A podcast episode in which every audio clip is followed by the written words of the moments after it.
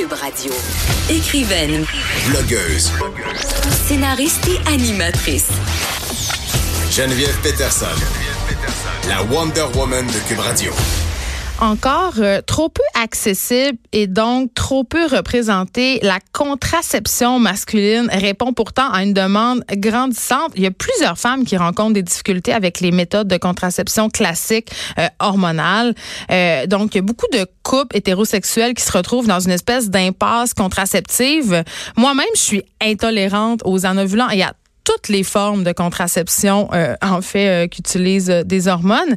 J'avais euh, envie d'en jaser avec une sexologue. Laurence Desjardins est avec nous. Bonjour, Laurence. Bonjour. Écoute, j'ai l'impression, puis là, c'est peut-être juste une impression, que c'est c'est tellement compliqué, la contraception masculine. Je- je- J'aimerais ça que tu nous aides à nous faire une tête. Est-ce que ça se peut? Est-ce que ce sont euh, euh, est-ce que ce sont des choses qui sont au point? Parce que la raison pour laquelle euh, on t'a contacté au départ, c'est parce que je suis tombée sur un article dans les Inrocks où on avait des témoignages d'hommes qui utilisaient cette contraception-là, mais j'ai l'impression que c'est encore vraiment au balbutiement. Ben, en fait, il y a un peu de, vrai dans tout ce que tu dis.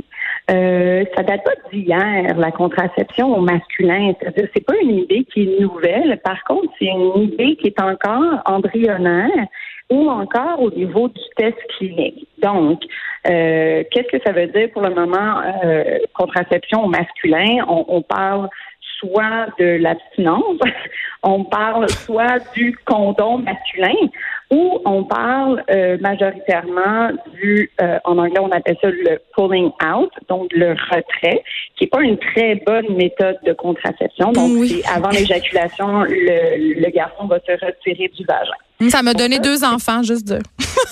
Donc, c'est pas une méthode Alors- vraiment con- conseillée.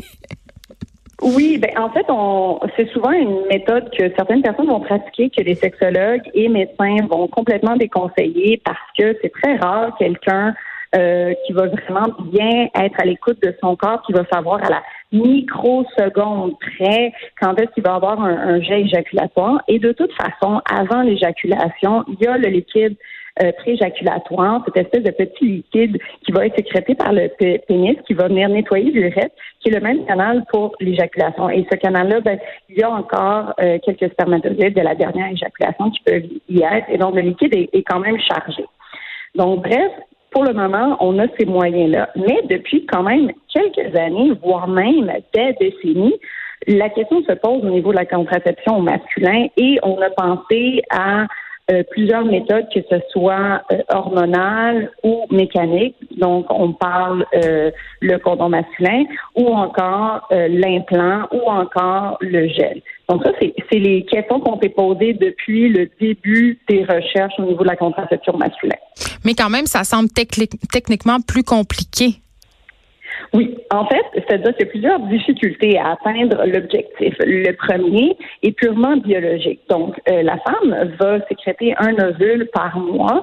Parfois, il y a des femmes qui vont en sécréter deux, mais généralement, c'est un par mois. Tandis que un homme, lorsque ça l'éjacule, ce sont des millions, voire des milliards de spermatozoïdes. Évidemment, ce ne sont pas des millions, des milliards de spermatozoïdes viables, mais quand même, quand on parle de contraception masculin, on parle de devoir bloquer un flot assez intense de possibilités euh, d'éléments de fécondation. Donc, au niveau biologique, il y a cette difficulté-là. Au niveau aussi monétaire, alors au niveau monétaire, pendant des années, ça n'a pas été super intéressant de développer la science à ce niveau-là, tout simplement parce que c'est difficile, parce que euh, les hommes ne sont pas tant intéressés, parce que le, niveau de la contraception au féminin était tellement bien avancé au fil des ans que d'avoir un moyen pas aussi efficace ne valait pas la peine. Alors, investir dans les recherches, c'était pas tant intéressant. Donc, au niveau scientifique, au niveau biologique, au niveau monétaire, ce sont déjà trois grandes difficultés et on le sait que euh, beaucoup de protocoles de recherche sont des protocoles de recherche gérés, financés par euh, des hommes et malheureusement pendant longtemps, ben on s'est dit bon, on a réglé le problème de, la femme, donc on va laisser ça dans le territoire des choses pour femmes. Et ce sont les femmes qui vont gérer leur utérus, ce sont les femmes qui vont gérer leur contraception. Donc, ça a été mis vraiment dans, dans le champ des choses pour filles. Euh, et puis, bien évidemment, euh, finalement, au niveau urgence, ben, on sait que pour une femme, la, la contraception, c'est très important parce que la procréation, la grossesse et l'accouchement peut être difficile, voire même euh, fatale. Donc, la femme avait besoin plus rapidement que l'homme d'un élément de contraception. Ben c'est ça parce que là j'ai l'impression qu'évidemment c'est plus compliqué, mais en même temps dans le grand public les hommes sont de plus en plus intéressés par la contraception masculine. J'ose croire que euh, dans la plupart des couples les hommes sont, du moins ont évolué, ne pensent plus que la contraception ce n'est que l'apanage des femmes. Donc il y a une demande quand même de plus en plus grande.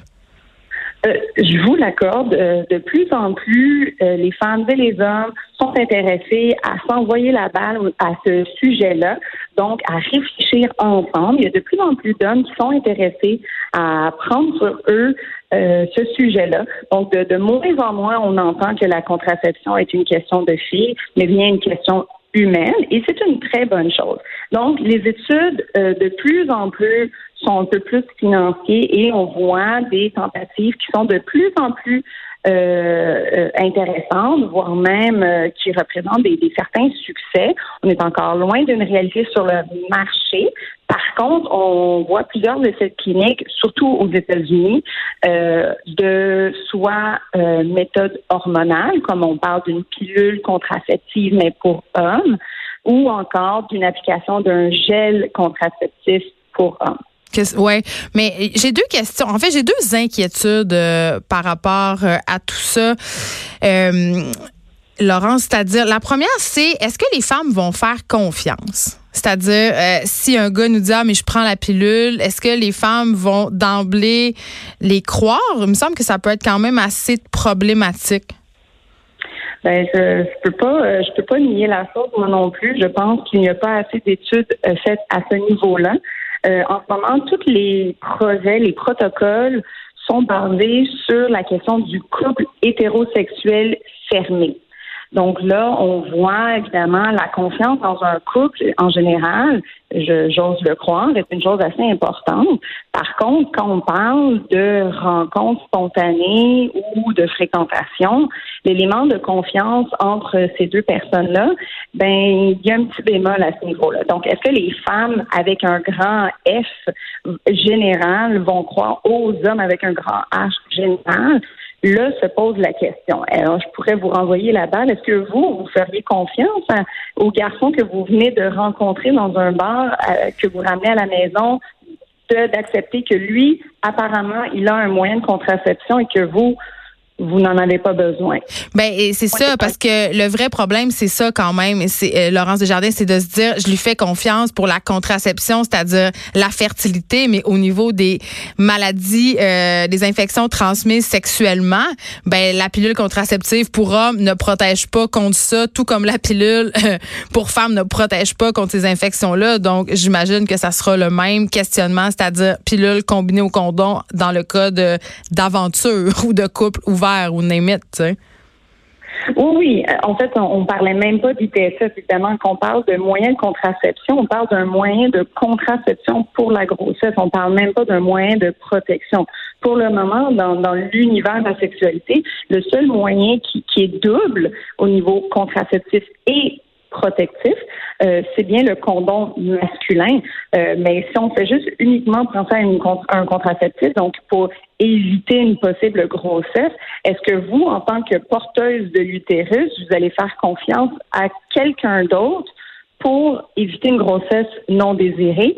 C'est la question qu'on peut poser à tous et chacun, et ça sera à tous et chacun d'évaluer la chose. Par contre, on voit a plusieurs hommes qui sont intéressés à eux prendre sur eux euh, cette décision-là et sont intéressés à eux pouvoir utiliser un moyen qui vont eux s'assurer de pas pouvoir possiblement engendrer une grossesse non désirée. Mais euh, quand même, euh, Laurence Desjardins, je m'inquiète, moi, pour ces hommes-là qui prennent la décision parce que je me demande s'il va y avoir autant d'effets secondaires que pour la pilule au féminin. On sait qu'il y a des recours collectifs en ce moment contre Yaz et Alep. Moi, je disais en intro que j'étais intolérante à tous les moyens de contraception hormonaux. J'aurais pas envie que mon chum se tape toute la liste des effets secondaires. On dirait qu'on change un problème pour un autre. Bien, évidemment, c'est un peu la question. On est encore très, très proche du problème. Donc, si je peux vous mettre en contexte, euh, dans les dernières années, euh, et je parle dans les dernières années, je parle même dans la dernière décennie, parce que je, vous le rappelle, si on regarde euh, dans l'historique des mesures de contraceptifs hormonaux pour les hommes, on en parlait déjà dans les journaux dans les années 80, voire même 90. Donc, ça ne date pas d'hier. Mais les effets cliniques, euh, les essais cliniques ont été faits, par exemple, dans les 20 dernières années, voire même dans les 10 dernières années, et les effets secondaires qui ont été reportés euh, sont en général les mêmes que reportent bien des femmes, c'est-à-dire euh, maux de tête, euh, changement d'humeur, irritabilité, dépression, mal de cœur. Baisse de libido. Hein? Baisse de libido, exactement. Ce sont exactement les mêmes que les femmes vivent jour après jour et depuis des décennies. Et en général, ces essais cliniques-là ont été arrêtés, euh, oui, par évidemment les plaintes des fameux sujets, mais en général, euh, surtout par les scientifiques, voyant que à quoi ça sert de développer un mode qui est pas aussi efficace que celui qui est déjà existant. Donc, en général, ce sont les scientifiques qui arrêtent quand on voit qu'il y a trop d'effets secondaires euh, dans la cohorte de sujets suivis. On voit quand même que c'est plus compliqué qu'on pense de stopper la nature. Merci Laurence Desjardins. On rappelle que vous êtes sexologue en milieu d'intervention et en présentation de contenu. C'était un plaisir de vous parler. Ben, ça m'a fait plaisir. À la prochaine. À la prochaine. Au revoir. Cube Radio. Jusqu'à 15, vous écoutez. Les effrontés.